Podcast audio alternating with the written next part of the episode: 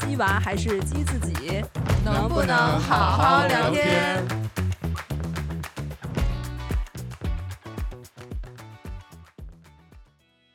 ？Hello Hello，大家好，欢迎大家回来我们的节目，能不能好好聊天？我是豌豆。那么今天我们的主题呢是鸡娃。呃，我们先来认识一下今天的主播吧。首先是罐子同学，Hello，大家好，我是罐子。还有朱棣主播，Hello，大家好，我是朱棣。还有久违的兔哥，宝子们，大家好。突然社会，不说帖子吗？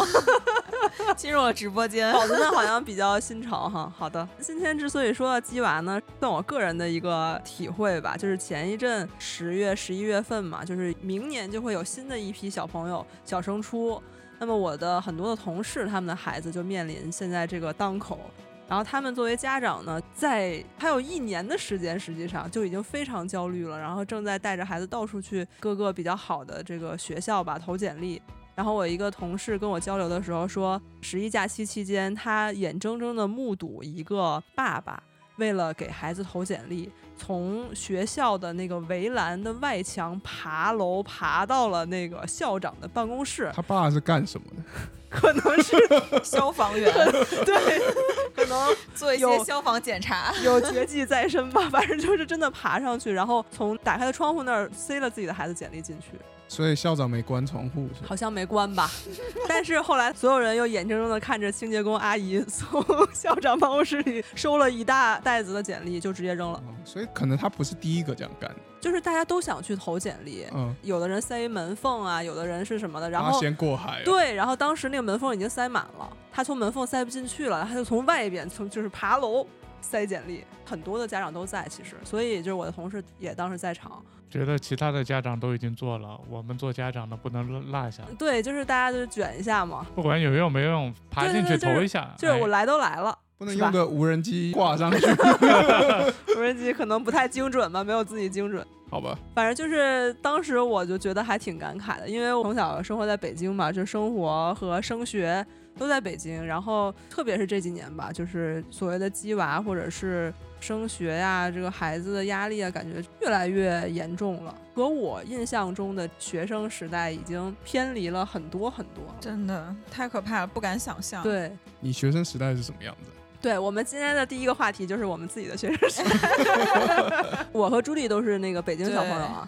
我记得我小的时候比较鲜明的一个记忆，就是当时也提出来要减负，减轻学生负担。对，所以说其实我觉得从小到大我的那个所谓的课外班是比较少的。我记得小学的时候上过一些课外班，但是都是学校推荐的还是安排的那种，就是成绩比较好的学生可以去。什么什么意思？成绩不好的还不能去？是兴趣类的吗？还是不是？还比如作文、数学，还真的就是，比如说我周末可能会去另外的一个小学去上作文班，学校之间联合的那种感觉。会比如说某一个学区有好几所学校，这些学区里的学校的比较好的学生，就是统一到这个学校里边周末去提升一下。那这很奇怪啊！难道不是应该给那些跟不上？或者说程度比较差的，他们需要额外的这个教育辅导的人来做这些补充教育吗？论来说是，但这可能是为了拔尖儿，或者是说我这个学区的区域的教委说，哎，我们这里没有那个名牌的小学，那我们从各个小学抽调优良的学生，然后优良的师资，然后集中教一下，搞不好拔出来几个。什么叫拔尖儿？拔尖就是让好的更好，对，直冲清北自优班的那种。呃，对，大概话语体系不太一样嘛，就是台湾可能叫资优班，反正就是为了让好学生更好。对，那坏学生怎么办？我不太清楚。所以，所以我猜 有可能就是地方的教委为了凸显出，哎，我们近几年有一些教学的业绩，出了几个优秀的人才，获了几个国际奥数奖项，对，然后把它拔尖一下，收钱吗？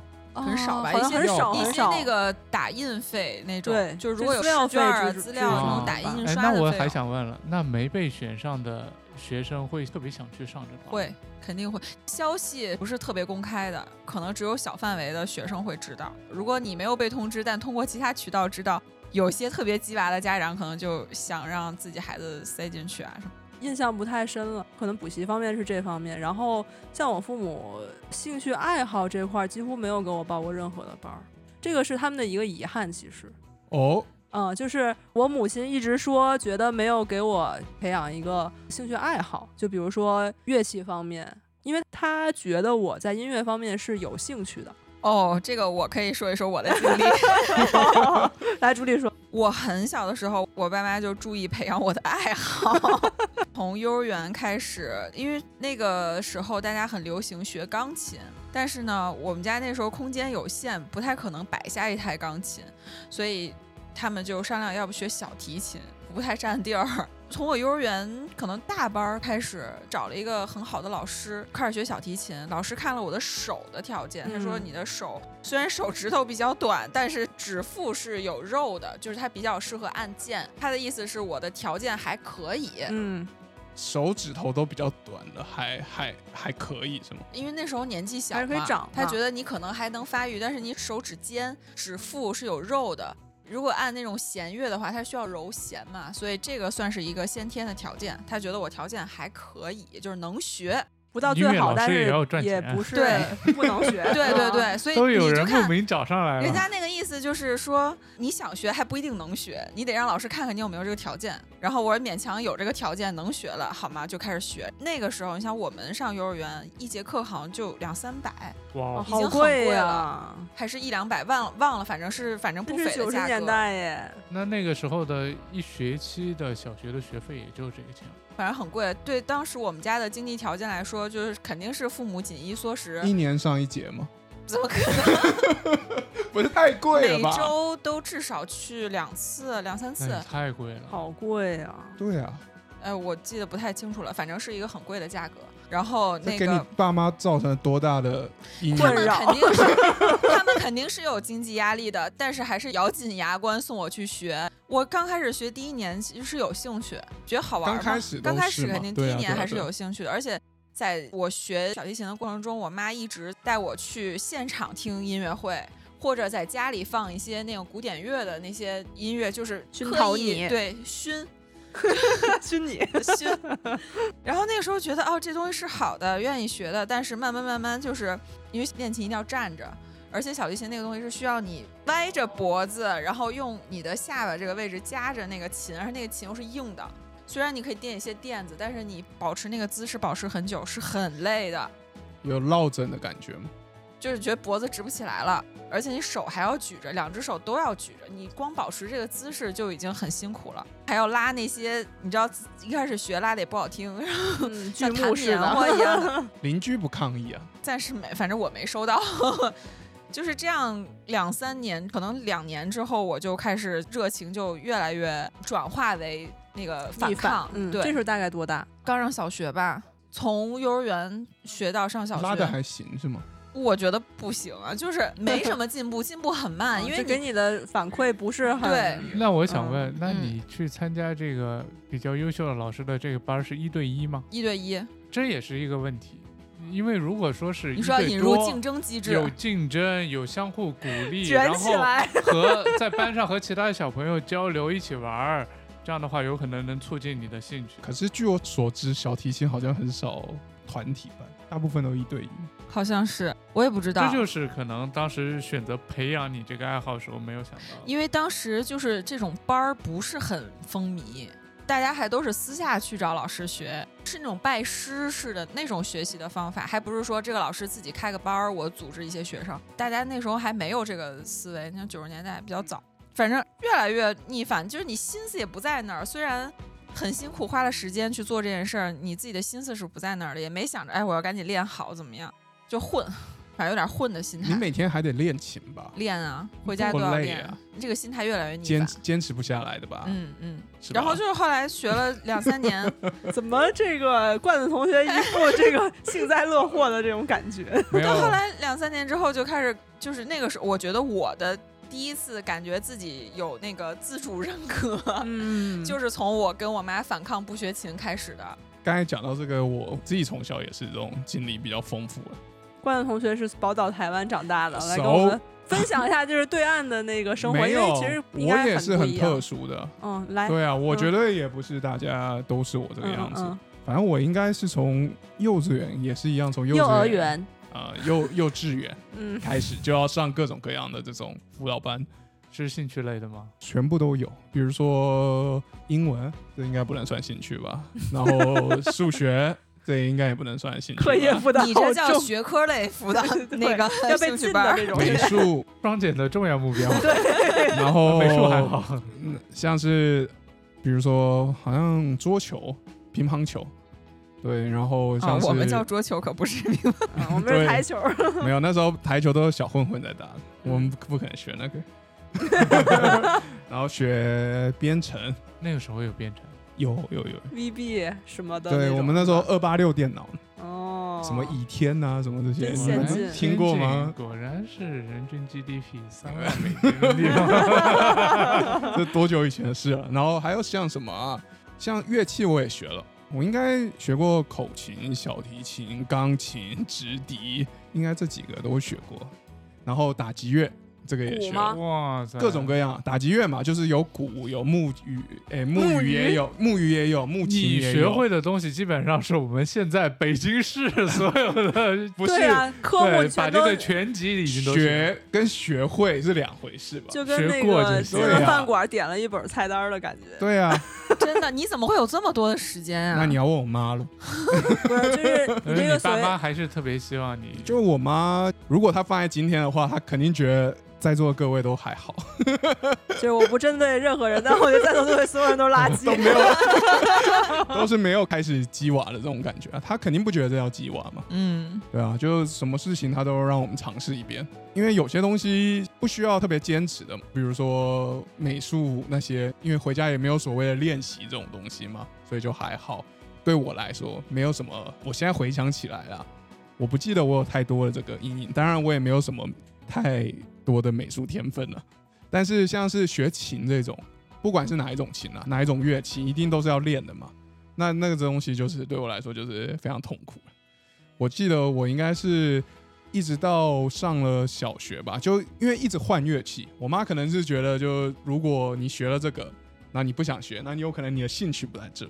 对，所以有可能是现在大家的这个方式就是寻找你的兴趣对，点。我就多方尝试，然后一直学到撒网，大嗯概小学不知道几年，三四年级以后，我就跟他说，我是真的不想再学了，别再给我报了，我什么都没兴趣。所以就是你妈妈一直是在让你去尝试，然后如果你没兴趣，她就放弃，就换下一个。大家就每个都学了一两年，每个都学啊一两年也挺长的呀，大概一。年。一两年，你这些你你数数都多少个了？一年啊学一次，对啊，一对啊，节课对啊，对啊，对啊，一年学一节课这种吗？呃，一年根据差不多吧，52周一54大概一个礼拜至少上一个一次了。反正也不是什么特别多，主要是你要练呐、你不练的话，每天就跟老师上课上那一个小时，你会才有鬼。最多就是比在学校的同学多会那么一点，就你可以弹得出哆来咪发西亚手拉西哆这样子而已。你现在已经不会。从这个感觉确实发现罐子没有什么音乐上的天分。我应该上到就大概小学三四年级吧。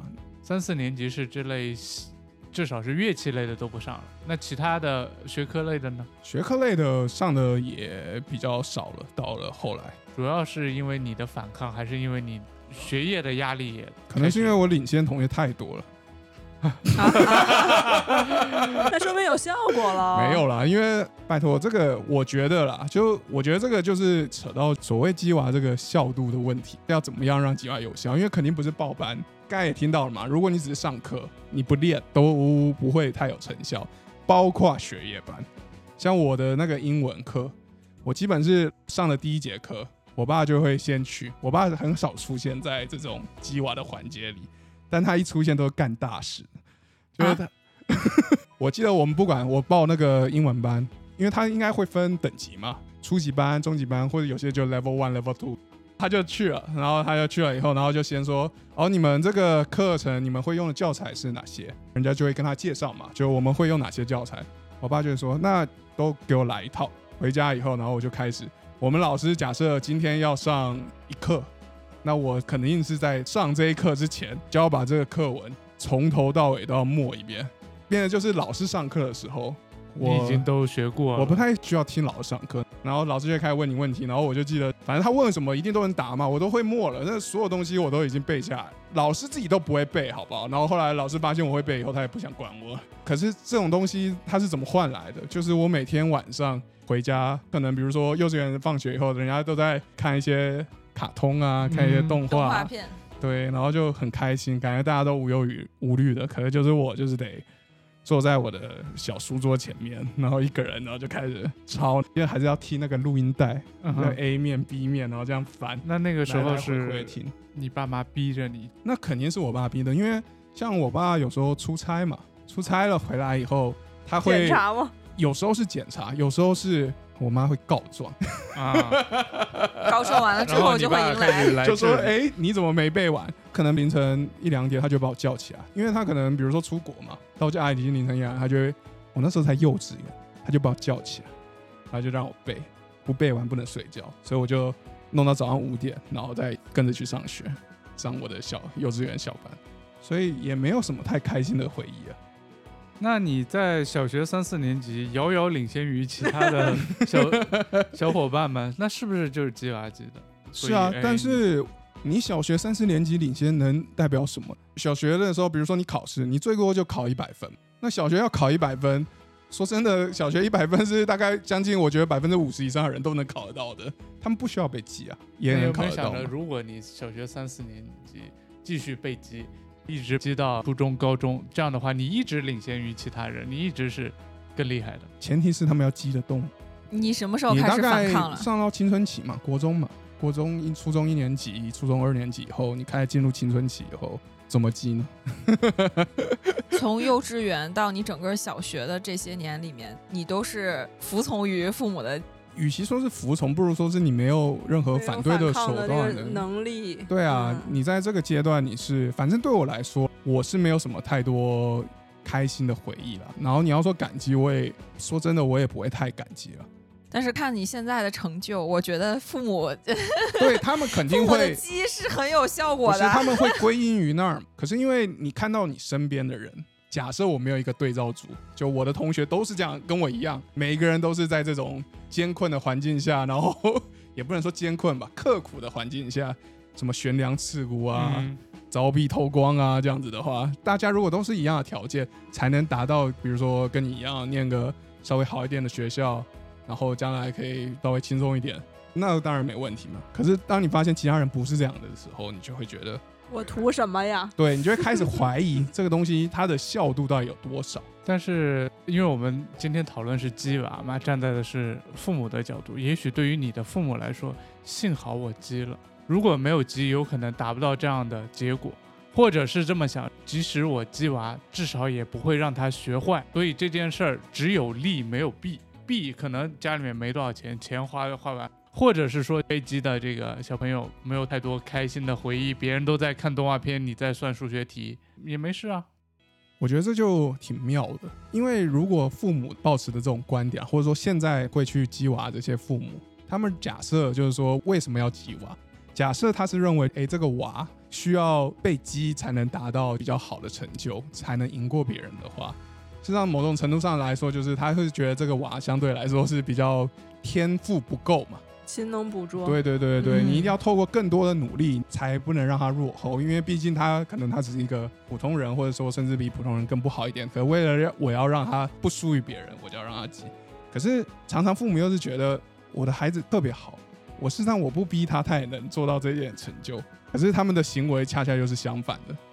我觉得还有一种情况就是父母明知道孩子可能有天赋，他知道孩子有天赋这个事情是出于他的亲妈滤镜，还是孩子真的有天赋，我们另说。但可能父母就会觉得孩子的天性就是爱玩儿，我如果不逼他一下，他会把自己的天赋浪费掉。很多父母会这么想，所以就是说我宁愿去伤害一些亲子关系，让他损失一些童年的乐趣就。我宁愿你现在恨我，我也不要你以后来恨我，以后对自己的人生有悔恨，他们的想法其实也很复杂嘛，有的有亲妈滤镜，有的觉得孩子不行，但是勤能补拙，还有的会觉得，哎，我孩子只是没开窍，对我多花一点时间。老师嗯或者还没碰到那一个点，过了那一个点就好。现在我要稍微逼他一下，带他过去那个开窍的瞬间。哎，兔哥小的时候是什么样的？我没有任何的兴趣吧，我指的是和文艺类啊或者体育类相关的，就是和学科或者考试没关系的。我是在小学、初中、高中都上过一些学科类的东西，比如作文班，嗯比如奥数班。其实我现在回想起来，爸妈没有特意的去安排我去上什么班，但是他会说，哎，我们去报这个作文班好不好？因为感觉好像你作文写的不太好，或者是我们去报这个奥数班，因为你对数学挺感兴趣的。那这种情况下，我觉得我上的还挺开心的。虽然最后的效果不知道，但是我还是挺开心。哦，你上课是开心的是吗？我觉得没有任何的不开心，或者被逼的感觉，所以我 OK。那你的开心是来源于你觉得能从老师的这个课堂上获得营养，还是跟我能获得一些和学科方面的营养，但是我和小伙伴们没有，因为这种班都是临时组团，在班上认识小伙伴可能性不高，可能认认识小伙伴就仅限于跟在课堂上散散班了，也就散了。我好奇的是，就是你除了在上课以外的时间，你爸妈还会给你额外布置一些什么样的跟这个班有关系的一些，比如说你要准备啊，你要复习啊，让它更有效一点啊。我没有，我没有，因为你刚才就说到那个预习的这件事情啊，因为还挺奇怪的。以前啊我还有这个习惯去上一个班之前去看一看课文，或者是提前做一些题。这些都是你自己想做的是吗？我爸妈引导我，然后我也想做，哦我也愿意做。啊但是你爸妈怎么引导啊、但是 这些辅导班上的老师，我碰到的是大部分还会谴责你，说你不要去预习，你预习完了以后，我这套开导启发你的思路就没用了。为什么？我理解是不是对于同样一个东西，然后如果你自己学的话，你是按你自己的思路去学，我是按我自己的但是他，可能有一种自己的方法对论，或他者什么有一个所所谓是开窍或者是什么，他去引导你一步一步的按照他的思路去想。这我觉得老师水平不够啊。老师希望的是你在课堂上学到东西，并且在最后给老师评分的时候评到一个好分，不管是学生自己评还是作为你父母，看重的是这个。对我觉得像罐子的那些课外班老师，可能也不太希望你预习，因为呃实际 上你拿着那个教材，他的这个班儿就没有用了，对不对？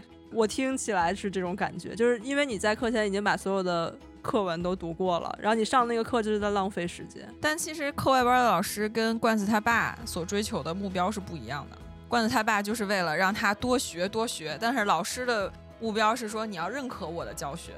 然后下次再报我。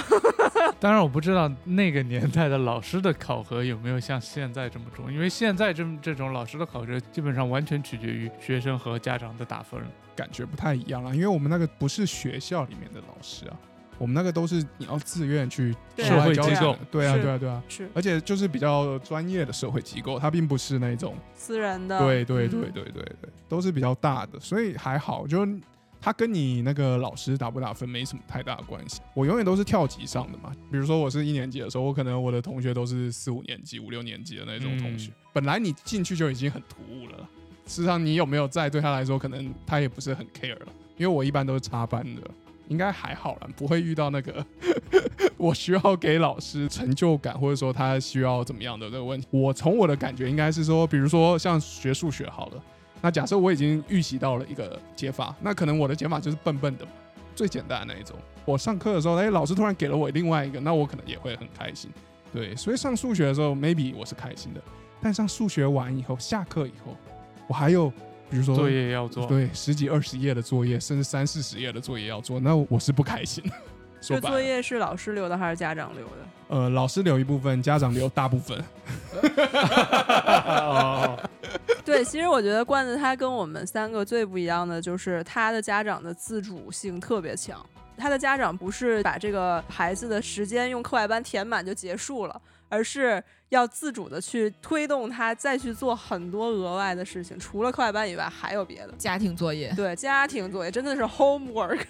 对于小孩来说，也许你提前预习了，你到课堂上和一群小孩一起在学，有一些互动，跟老包括跟老师的互动还 OK，但是后续留的那家庭作业那么多，你做完了你自己去对对答案，很枯燥的一件事情。是啊，是啊，是啊，这种枯燥的事情，小孩就不愿意干。是很恐惧的事情，因为通常不是我自己对答案的。哦，OK，所以这个互动是不需要的。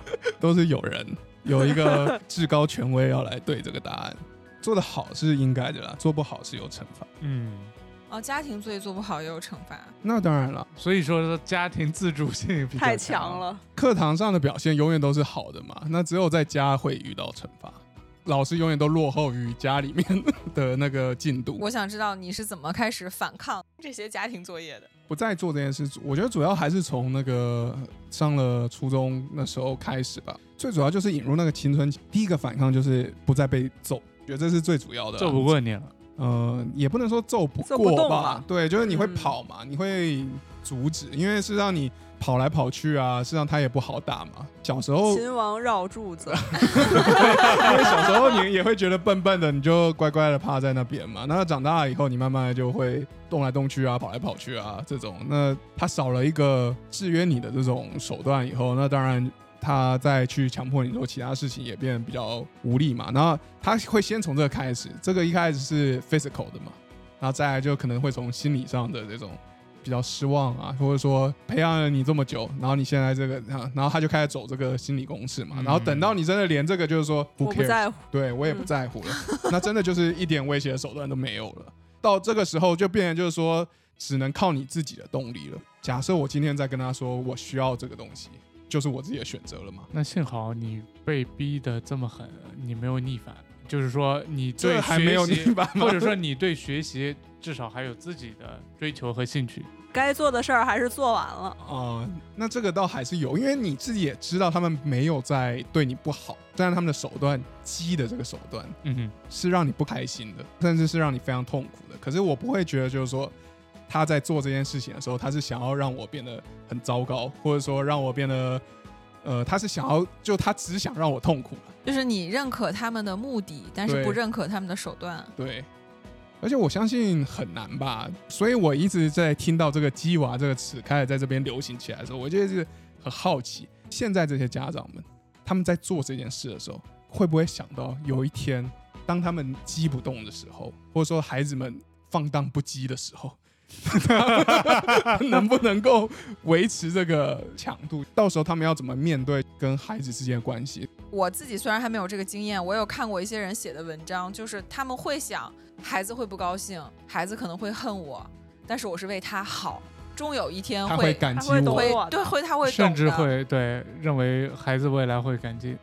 豌豆同学，你自己会觉得你爸妈当时没有培养你兴趣方面的这部分培养你，你会觉得有点后悔吗？我也想知道，因为或者你妈是有觉得有一点点遗憾吗？因为学这些乐器啊也好，这个真的是要老师来带你入门的。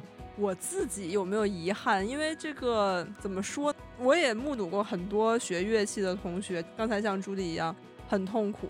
我之后遇到很多朋友，很多都是学小提琴的，就是然后都放弃然后都放弃都放弃，而且很多男生就是怎么放弃，就是他们怎么逆反，他们去打篮球，把自己的手弄伤，导致没有办法拉琴，就用这种非常残酷的方式吧，很极端的方式去反抗。可能他去跟父母说我不想拉琴，他父母就说不行，你必须继续拉，只能用自残的 方式，就说啊我不是故意的，但是我现在手不行了，我就是不能拉，就是用这种方式来反抗。我当然会感知到学乐器是一件非常痛苦的事情吧。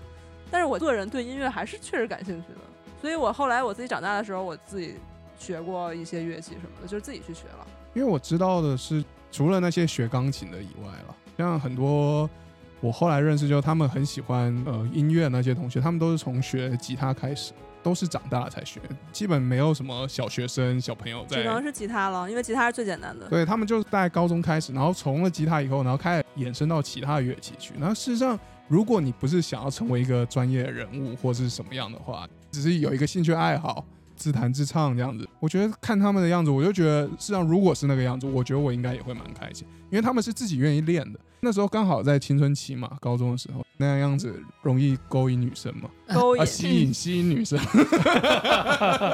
那是不是可以说，其实只要你足够能发现自己的兴趣爱好，其实年龄并不是很重要的。你只要有这个爱好，你多大你都可以去学呀，不一定是从小被激嘛。哎，想想啊，到高中了，那些想去勾引女生的男同学，吸引很有很有可能也在想，要是老子十岁的时候就已经会弹吉他，现在已经弹得更好了，更能吸引女同学。但是一般来说，吉他确实不是 十岁就会 在对啊场上弹的。哎，我也是工作了以后自己学吉他。其实我觉得那一段时间我还是挺开心的。我想回应就是说，如果是兴趣爱好的话，像刚才关子说的，其实什么时候开始都不晚了，倒是也不太需要我母亲去让我去做什么，倒是还好。反而如果太早开始，容易对我有可能就不喜欢了。我觉得像 Judy 应该现在不会想再还想再拿起小提琴吗？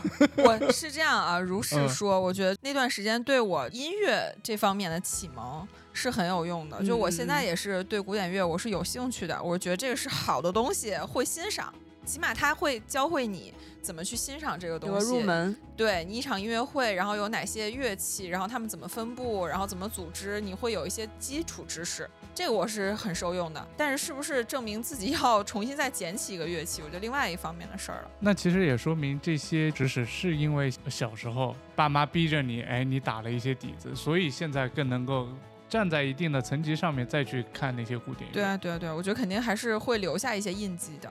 回想啊，比如你爸妈激你，但是失败了，它的原因是什么呢？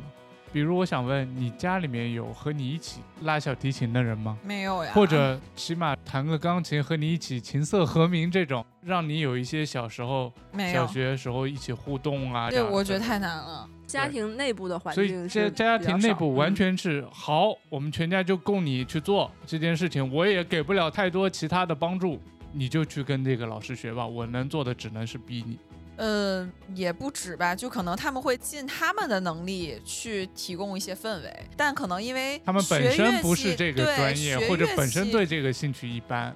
他们能做的，你对于一个没有其他音乐基础的人来说，就是可能给你提供一些去看音乐会，在家里有一些音乐的熏听，我觉得也就能做到这儿了。你除非让他再自己从头去学一个乐器，这个太难了。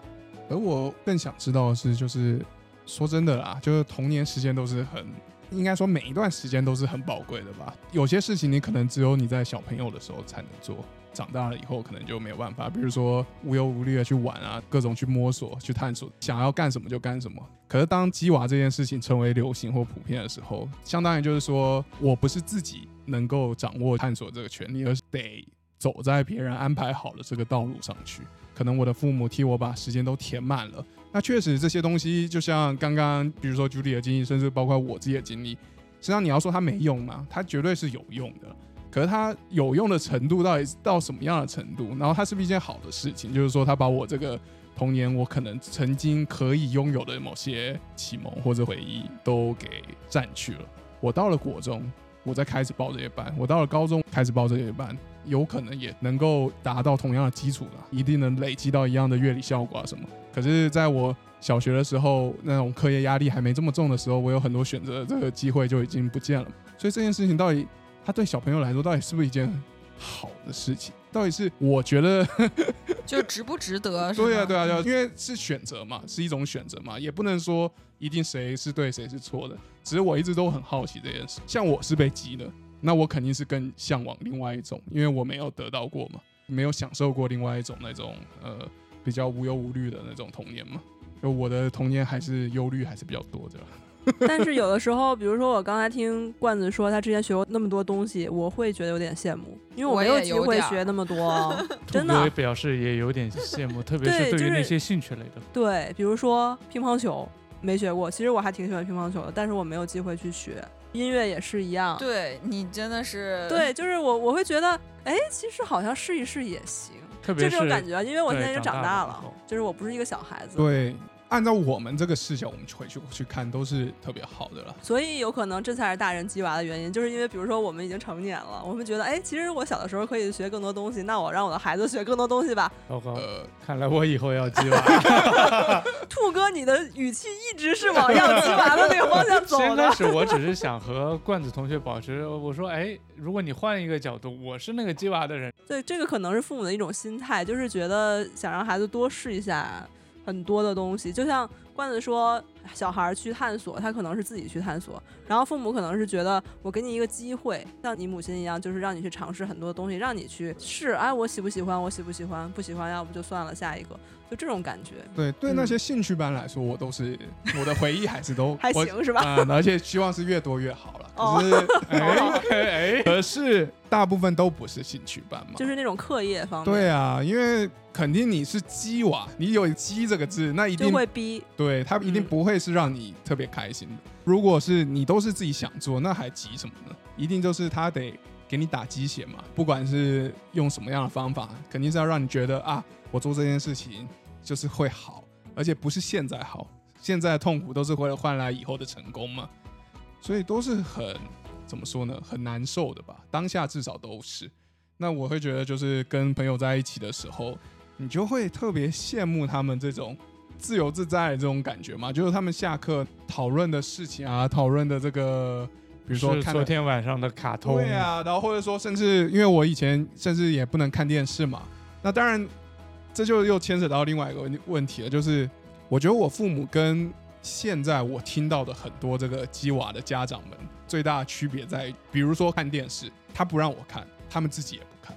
以身作则。对，比如说吃饭的时候不看电视，那就是大家吃饭的时候都不能看。比如说我不能看电视，他也不想要让我们看电视，所以我们家就是没有任何的有线频道。那这样的话，你会更愿意服从不能看电视我？觉得肯定这是有有嗯用的，就是言传身教嘛，我觉得这绝对是有用。就是州官放火，百姓可以点灯。对，但是 万一现在父母做不到，现在我觉得很容易就是玩手机这一件事情。嗯嗯因为我经常看到就是父母不让小孩玩手机，但是自己疯狂，狂玩，我就觉得这真的会有效吗？，对对对，谁会听他的？只是给他报个班，然后你也不陪他。对，我想一个就是小段子吧，就是我也是听我同事说的，就是他就说，哎呀，我最近女儿老是 diss 我，然后我说怎么了？他说，嗯、我就跟我女儿说，你要好好学英语啊，要不长大了你找不到好的工作。然后女儿说，妈妈，你的英语那么差，你不是还是能找到工作吗？然后他就 啊，确实是这样。所以现在不是有一种说法，就是鸡娃不如鸡自己，自己不够努力，你为什么要要求孩子努力呢？其实这个也是我的一个困惑。很多的同事没有榨着他们的意思啊，但是我觉得他们自己写的东西都是那样式儿的。然后他们要要求自己的孩子什么很认真、很细心，不要出错，他们自己的东西都是错字连篇的。哎，我是觉得你凭什么要求你的孩子这样子，自己都做不到？好像你把一个你自己做不到的事情强加给了你的孩子，那他肯定是很痛苦的呀。我主要觉得孩子担心的就是孩子也会有这种感觉，就不哦是我们有这种，嗯我们有这种感觉，对那个父母来说本身对啊嗯没什么了不起的。对对可是当有一天孩子对啊，就像我那个同事女儿一样，就说你英语都不好，你还要管爸妈给我的 要求这么高，他们对自己的要求这么低，对，就比这如说是一个点。我在看书的时候，他们都在玩，那时候我觉得很生气。是但如果我在看书的时候，他们也在工作，我就觉得还好。我还好，比较大家都是公平平等的。或者朱迪同学，你在学小提琴的时候，爸妈也在和你一起学。或者是他们甚至都在工作，就在你旁边，就你也看得到的。就是一个家庭氛围，对对对对对不能让小孩觉得我是家里唯一吃苦的人，啊，对呀、我是家里最苦的人。大家要同甘共苦。啊，没有至，我觉得至少不能让他觉得他最苦的。对，就起码如果大家都在同样在忙碌，可能小孩心里没那么不公平。有一种在办公室里面 忙闲不均的人的那种心理不平衡的感觉。鸡娃照理真能成功吗？我们现在听到都是大家很忙，爸爸也很忙，妈妈也很忙，就因为都要上班嘛，都是这种双薪家庭。他们能做的事情就是，我就给小孩子报班，然后我就在比如说小升初，我有表现的机会，或甚至上幼儿园的时候，我有这种表现的机会的时候，我毛起来我就表现一把，要要爬高楼我也爬上去，要干嘛我就干嘛。但是我放进去以后，我就不管了，唯一做的就是这件事情。意思就是说，这件事我帮你做到，剩下你就要看自己了。这样算鸡吗？我觉得这是一种逃避责任，我一直很好奇，这样算鸡这娃？很逃避责任啊。可是我现在听到的几乎都是这样子创造一个机会，但是不是让孩子自身去提高，这可能是算是激自己的一种。自我感自我动吧，自我感动，就好像我已经为孩子做了所有我能我能做做的甚至嗯很多其他家长做不我到的。十年以后不会后悔了。就是让自己不后悔吧，对得起孩子了，我也对得起自己了，就是这种感觉。像像罐子同学刚才说的，其实还有另外一个方面，父母都很忙，白天有自己的工作，周末恨不得还要加班。这种情况下，有一些父母是主动选择把孩子送到校外辅导班去，因为校外辅导班不仅能给孩子教一些东西，不管他教的怎么样，另外一个点是能帮我看孩子。这样的话，看孩子的同时，我能去加班。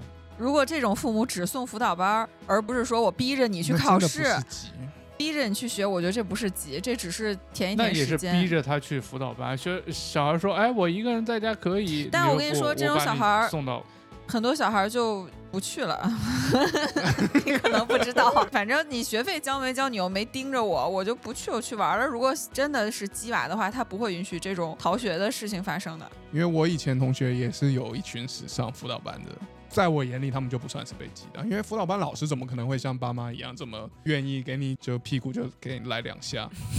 所以你可以推断 你的那群小朋友爸妈在家还在看电视。我也不知道他们，但那时候确实就有了，就已经很多都是送辅导班的。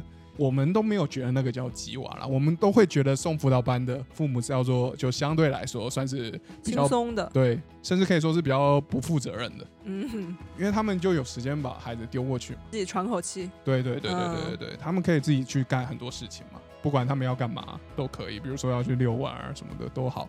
其实我也比较好奇，现在鸡娃的那群什么海淀妈妈，他们会不会和孩子一起去上那个辅导班？就是说孩子坐前排，父母们集中到最后一排盯着。好像真的会，我觉得这个是一方面啦，重点还是不是在班上，永远都是在回去以后就没有老师以后。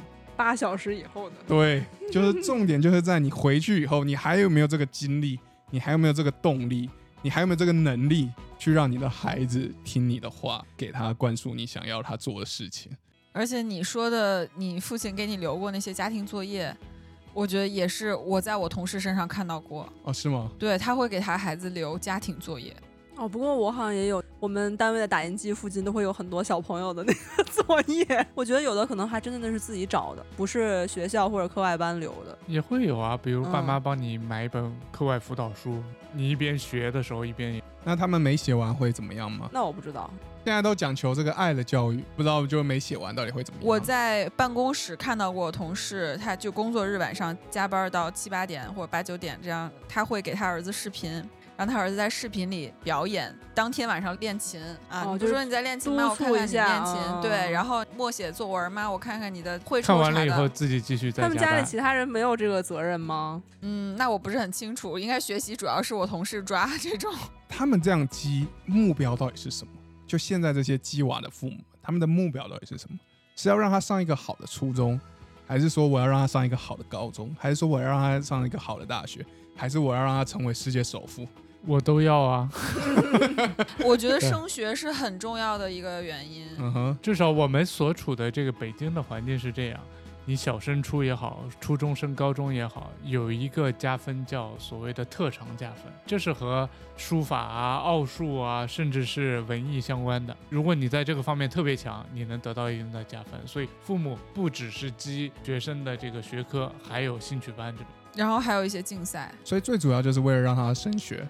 升学我觉得是最功利，但其实也是最实际的一个目的。那他打算让他升到哪一个程度呢？其实我我理解是这样，但我跟朱莉都是在北京高考的，其实我们大概知道北京的高考是个什么样。按现在的这个鸡娃的程度，其实我觉得远超了这个高考要求的这个水平。这个就是让我们经常会困惑，就是为什么要积成那个样子？比如说你初中就要学到大学的那个水平，或等等。但是现在就是这样，现在北京的中考很奇怪，它特别的简单，所以说大家可能都会得到很高的分数。你稍微有一点错或者是粗心，就会可能掉到不太好的学校去了。所以说大家都是想要一个好的高中，除了这个基础分以外，你能有另外的加分，比如说奥数，比如说竞赛或者是什么才艺的话，就会比别人优势很多。对，嗯拉开差距。选在这里，假设我们讲这这种情况真的分数比较简单嘛，所以有可能我没有进到一个好的学校，因为我只是粗心，可能这种人相对来说是不少的。难道不是它会比较常态化分布吗？所以就是教育资源的垄断问题啊。就是我进入一个好的学校，我才能得到好的老师、好的环境。我如果一个很普通的学校，我可能这学校整整体环境让我在未来三年没有办法发挥我的，比如说我我稍微粗心一点，但是我其实很聪明，没办法发挥我的这个优势。为什么啊？我实际上不是很能理解。比如第二流的中学，他的老师也不是第一流的，这样的话不太好把你往清北去送。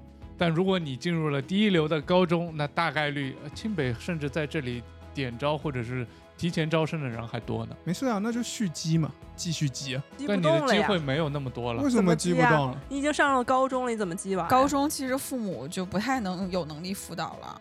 你是说在上课外班？学校老师不行，那就是外面的老师来凑啊。为什么不能前六年我都不积，我就只积最后这三年？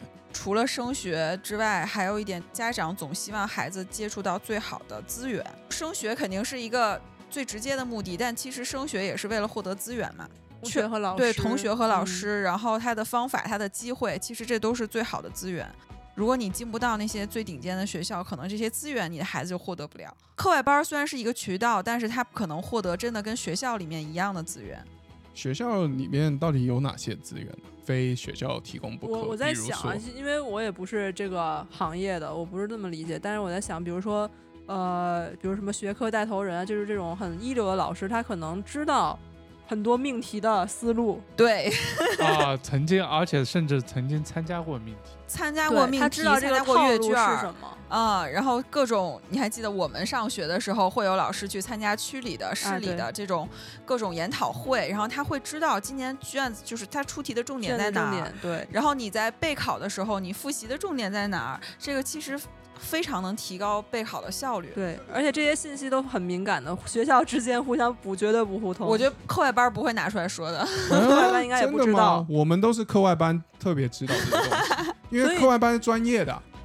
对我们课外班没那么专业，而且现在被双减了。我我不知道现在的课外班什么样，反正嗯我们当时那就学校里老师的消息是最最宝贵的。而且除了这部分老师对于这个命题的资源以外，可能还有，哎，我去一个一流的初中高中，它的硬件条件就更好，它操场更大。这个家长可能不太在意这个。家长说明希望学校没有操场，甚至没有体育课的。那应该也太惨了。我就在想，鸡娃这件事，它的起点或者说它的起跑点已经被越推越早了嘛？就你从很小很小你就要开始记。可是我就很好奇，那它终点在哪？对，其实我也一直在想这个问题。对啊因为你那么早就把小孩记得那么优秀，小学就有什么六级词汇，会 SAT 怎么怎么样，然后呢，他不是还是得正常的长大吗？我觉得没有终点，高中就记不动了。记不动是是他自己的能力，家长的能力达家不到了长记不。动了，但是他会提要求啊！你想想，小孩毕业的时候，你不得找个好工作？家长不会要求你去，哎，你不去考公务员吗？就是我们这种消息也会听很多呀。家长会对孩子的工作提要求，甚至会对你的婚恋选择提要求。虽然自己没有能力了，但他可以提要求呀。可是你既然小孩自己这么优秀，你提要求还有什么用？只要小孩优秀到一定程度以后，他们是会反过来被小孩瞧不起。会啊，但他不,、对啊不在意，就他觉得甘心情愿。不是，可是咱我的老中不意思就是说，就这样吗？可是我的意思就是说，你提的要求就没有任何价值了，说因为你对他来说不重要。但是咱老中的家长不会这么想啊，就是要控制孩子的一生啊。我我个人觉得是还没或者我遇到这件我。我有这么个观点啊，我觉得很有可能呢，这些鸡娃的家长鸡到什么程度为止呢？鸡到这个孩子能够自己挣钱、自己养活自己为止，因为这个时候你已经不靠我的钱来生活、来吃饭了，你还靠我的钱去生活、靠吃饭，那你得听我的话，所以到后来就变纯粹金钱关系的父母了吗。有可能是这样的。兔哥说的可能是他没有能力去积了，但不代表他不想，就是他可能想，他也但但是他也觉得孩子现在经济独立了，积不动了。有没有什么结果是一个鸡娃能达到最好的效果？朗朗啊，是一个，他到现在都是一个个成功的丁例子。俊晖。对，那么多人，你们而且你们讲的都是那种就是在这种对啊，你要说成功方啊，对我的意思就是说能达到最好的效果，是啊因为你不知道他跟他父母是什么样的关系。从真人秀上看，朗朗跟他妈关系还行。但但主要是他爸激他。哦嗯，但是看我们身边的同事啊什么之类的，对于这些小孩成绩特别优异的家长，其实他们也适当的逼迫小孩去学一些班，但是不至于像我们刚才谈的，比如像罐子同学被逼得那么猛。我也不知道，因为我自己的经历里面呢、从我自己的经验，还有我身边遇到一些朋友们得到的反馈，都是小时候被父母逼得太紧了，跟父母的关系都会非常的紧张。父母觉得我应该要收获你的感激，但是这些小孩不会这么想，他有可能觉得是我应该要感激你，可是我就是没办法。我的感激是出于可能物质上的，但绝对不是感情上。但随着年纪的增长，会缓和吗？我觉得会好一点，但是就是真的跟至少跟其他人比较没有被逼得那么紧的人，你可以明确地感受到彼此之间的关系是没有那么的 happy 的啦。大家在一起的时候，相对来说是没有什么话可以讲，也不知道要讲什么。本来是一个上下关系，后来这个关系有点颠倒。你要激他，你肯定得是逼他那个人嘛，那就会有一个这个权力的关系的这个分配。那当这个权力关系已经被打破了，然后有一定的错置以后，你就很难再维持同样的这个态度去来面对这个人。就父母也拉不下脸，小孩也不愿意，不知道要怎么去跟他们。所以我一直都在想，积到后来，父母到底想要得到收获到底是一个什么？是一个编程一样嘛？就写一个，就是它是我这辈子最完美的作品。虽然我会被这个作品杀死。但是这个作品还是我太太满意了，我就甘愿为了他而死。他还说，我真的还是想要跟我的小孩子建是一个，我是他爸妈。有可能这种鸡娃的父母底子里面还是一种自私，哪怕知道这个孩子未来会恨我，这个时候我还选择鸡娃，为什么？因为我希望把他塑造成一个我想要的样子。不是按照这个孩子自己的成长方式、兴趣爱好去活，而是我希望把他塑造成什么样。孩子未来对我是感激还是憎恨，我不管，我只管塑造。很多时候就是一个选择的问题。我觉得大家都会知道，这个比如说父母在管教孩子的时候，孩子就是当下会不高兴，那你管不管？你就是选当下让他不高兴，还是让他形成一个良好的习惯？就是可能很多事情都是面临这样的一个选择。那么我觉得，确实鸡娃就像罐子说的，很多时候都是像第一类的父母一样，就是我先不管以后我们的关系什么样，但是我现在就觉得我现在对做的是对的，你就是要好好学习，你就是要怎么怎么样，你要考一个好的学校，今后你怎么埋怨我，我现在先不想。很多时候都是这样，但如果要想太多，那是不是又一定程度上变成了所谓的讨好型父母了呢？这个选择真的挺难的，他没有回头路，或者你没有第二次机会可以选。你一旦走下去了，开始激了，你就很难再刹住。开始让他拥有一个完全自由自在的童年，你也很难再从半途开始激他。看你的这个目标是什么？到底是希望塑造出一个被大家认可的作品，还是让他相对来说是一个不要那么奇怪的人就可以了？我不知道了，我也不太能理解，因为就像那个豌豆刚才不是有说吗？现在不是很流行一种说法，就是鸡娃不如鸡之比嘛。我在被鸡的时候，我也常常会想这件事，就是说你们能不能你小时候在想什么？对，他们不是已经不看电视了吗？但是你们不学《后汉书》呀？对啊，就比如说我在念英文的时候，那你可不可以自己去念英文？为什么我一定要英文比你好？为什么你不能你英文比我好呢？因为现在想想，父母当时候也没有年纪，也没这么大，他也能学。不是不能学，因为我觉得现在好多人，我看的都是他们把他们的期待，还有他们想要做的事情，都放在自己的小朋友身上。讲最简单的，像进好的学校。如果今天父母特别牛逼，假设我是哪一个世界首富好了，或者也不用世界首富了，我就是北京前十有钱的人，可以了吧？这已经够牛逼了吧，可能已经是世界首富了，对吧？对，前十，前十嘛，世界前十，应该差不多，差不多嘛。那我这个学校还不是任我挑，他得求着我上，好不好？我就不需要激娃了，我还激他干嘛？我激自己就行了。那如果你觉得你自己做不到，你觉得你自己永远也激不到这个程度，那你为什么要把这种压力转嫁给别人呢？有时候我常常会在认真在想这个问题啊。如果没办法说服自己的话，我好像也会害怕，我小孩如果跟我提出这样的问题的时候，我要怎么回答他？就是你要求我那么努力，为什么你自己当初，或者说你为什么只在这个方面努力？你只在我身上努力，你不在你自己身上努力呢？拼命在我身上付出了那么多心血，我也感受到了，你努力的在我身上耕耘，然后你也希望我变得更好，那你为什么不让你自己变得更好呢？那如果你自己没办法变得更好，或者说你觉得你自己是能力是有限的，那你为什么不会觉得我就是你的孩子？这也是因为大家开始反省这个鸡娃这个现象以后才说的。哎，鸡娃不如鸡自己。但是其实我也想提出一个问题啊，为什么感觉鸡娃这个现象在最近的这四五年特别突出了呢？我们小时候似乎没有现在这么明显，除了罐子同学以外。嗯，但是社会不太一样。我觉得是这样，就是现在有一种说法，现在鸡娃的父母基本上自己的学历。都还可以吧，至少比如说北京海淀的这些父母们，至少是通过高考来到北京，然后去了大厂工作啊什么的，这种就是良好的教育带给了他们改变命运的机会。那么他们也希望自己的孩子能够通过同样的方式，至少保住自己目前的在社会上的这个地位。所以他们是拼命的希望孩子还能够继续保持，甚至超越自己原来的水平。自己现在的好日子是通过当时努力得来的，那在学业上的努力应该这样。对嗯嗯，他们就觉得可以复制这个路径。对，但是也许他们没有考虑到是，哎，时代在变，实际上是包括比如人口的减少、生育率降低，嗯，然后学生都在变少，对，然后以及整个社会流动的通道的 缩减，可能之后他们的孩子们面临的社会跟他们小的时候或者我们小的时候还是挺不一样的。对，我觉得可能他这种路径依赖的这种思维，可能不一定能这么被复制了。不过我自己是想到的，我这个看法是没有经过任何验证的。我都想过，就是有没有可能是因为就现在的人太喜欢这个所谓的这种原生家庭的这种理论。